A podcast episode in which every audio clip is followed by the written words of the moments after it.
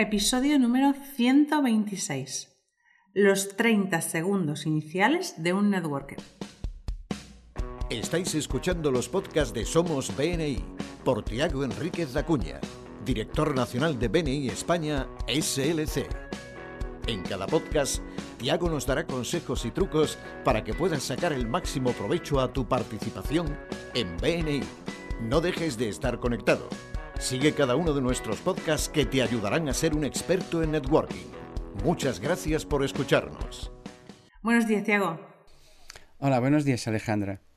Hoy has elegido un tema que me gusta mucho, los 30 segundos iniciales. Eh, en marketing hablamos mucho de los 30 segundos iniciales para un montón de cosas, pero en networking, ¿cómo lo hacemos? Porque siempre decimos que las relaciones, que a largo plazo, pero ahora me estás hablando de 30 segundos. Sí, mira, a lo largo de la vida he aprendido muchas cosas sobre el networking y una de las que más me ha impactado es la importancia de los primeros 30 segundos cuando conozco a alguien nuevo. Si aprovechamos bien esos primeros momentos, nuestro networking se transforma en algo muy poderoso. El networking trata de activar mi red de contactos para hacer más negocios, ampliar mi influencia, aprender más o ayudar a mi comunidad.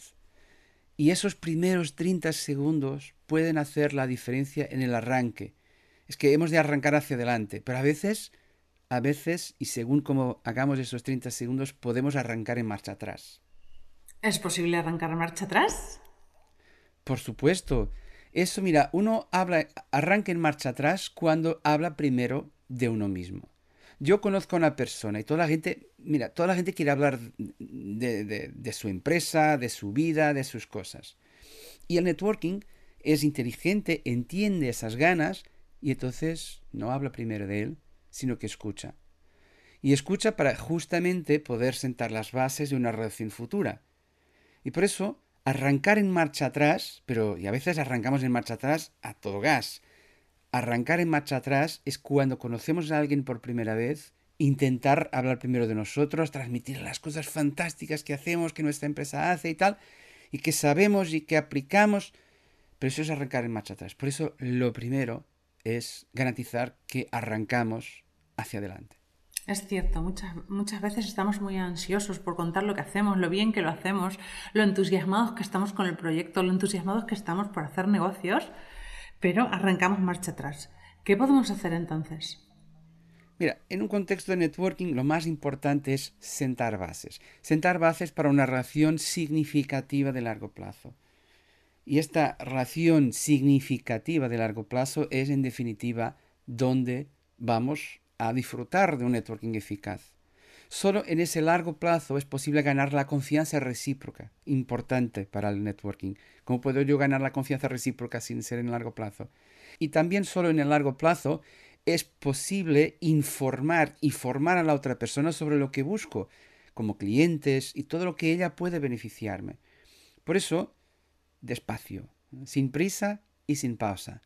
Vamos a invertir en una relación, vamos a empezar por escuchar en estos 30 segundos para que después sobre la marcha pueda ganarme esa confianza recíproca, pueda informarle qué estoy buscando, qué referencias quiero, qué, qué personas me gustaría que me presentara, para que así pues se pueda beneficiar verdaderamente. Me gustaría contarte una historia que ha pasado conmigo. Yo de inicio cuando entré en esto de BNI, yo pues no entendía mucho, esto es cierto. Y, y, en mi grupo yo siempre, yo teníamos una asesoría que teníamos un sistema tecnológico fantástico. Mira, teníamos nuestras oficinas ahí en Coimbra y teníamos un, centro de producción, trabajaba todo digital en Cabo Verde, en una, ex colonia portuguesa, un país de, África. Y, era súper guay, conseguíamos un servicio todo digital, esto ya hace el año 2007, 2008. Y yo pues estaba siempre ilusionado de contar, pero me costaba mucho entender por qué la gente nos entusiasmaba en, en, en en pasarme referencias y lo mío era tan guay. Y claro, un día escuché esto, hay que escuchar primero para generar interés. Entonces empecé a cambiar y a todas las personas que iba conociendo, lo primero que hacía era preguntar, preguntar, conocer de ellos, enterarme de qué hacen. Y era muy curioso que tras algún tiempo, y cuando visitaban mis oficinas, dirían, pero yo no sabía que hacías esto. O sea, ahí sí tenían un interés auténtico porque yo antes había sentado las bases de un interés también por ellos. Y ahí, claro, mi networking empezó a ser muchísimo más eficaz. Por eso es muy importante que en estos primeros 30 segundos sentemos estas bases escuchando a los demás. Pues sabes que esto de los 30 segundos es un, concepto que se, utiliza mucho en el marketing eh, de ventas, porque siempre se dice que los 30 primeros segundos son los que impresionan a tu cliente, pero no por hablar de ti, sino por cómo te refieres a ellos. Y esto se usa en todas las áreas de, ventas de cualquier actividad. Así que en el networker pues, es lo mismo, estamos trabajando relaciones. Es cierto, mira, es que lo primero que he de vender soy yo mismo. O sea, yo quiero vender a una otra persona que habrá un interés mutuo en que podamos desarrollar y profundizar una relación. Por eso, mira, te voy a plantear dos opciones, a ver qué te parece mejor. Conozco a una persona nueva. Y lo primero, voy a hablar de mí intentar venderle o convencerle de algo? O dos, escucharle y crear las condiciones y la curiosidad para que quiera saber más de mí. Elijo la dos. ¿Qué prefieres? Yo elijo la dos, porque además si yo me preocupo por ella y ella me cuenta, crearé muchas oportunidades para tener más relación con esa persona y me conocerá mejor. Sí, mira, es una opción que siempre hemos de aplicar por varios motivos. por un lado, si le escucho a esta persona, podré evaluar la oportunidad subyacente que tengo de desarrollar una relación con ella. Muchas veces, por no escuchar, yo, ya hablo de mí, he terminado invirtiendo mi tiempo con personas que no eran un buen encaje para mí. Como no escuchaba y solo hablaba, ¿no? Disculpame la expresión, vomitaba mi información y, claro, después me daba cuenta, eh, pero esta persona, a ver, yo no tengo nada para darle o ella para mí, pues quizás no seamos mejor encaje, porque teníamos distintos valores, distintos intereses, no, no, no, hago aquí prejuicios sobre las personas, sino que no toda la gente es un encaje para, para, para toda la gente. La segunda razón fuerte por qué hemos siempre de aplicar la escucha activa es de que si yo escucho, luego sabré qué preguntar y sabré cómo me puede ayudar. Si yo escucho a una persona, sabré quién conoce, sabré qué experiencia tiene, sabré en qué tipo de, mm, de ambiente se mueve, de entornos mm, tiene mm, personas conocidas.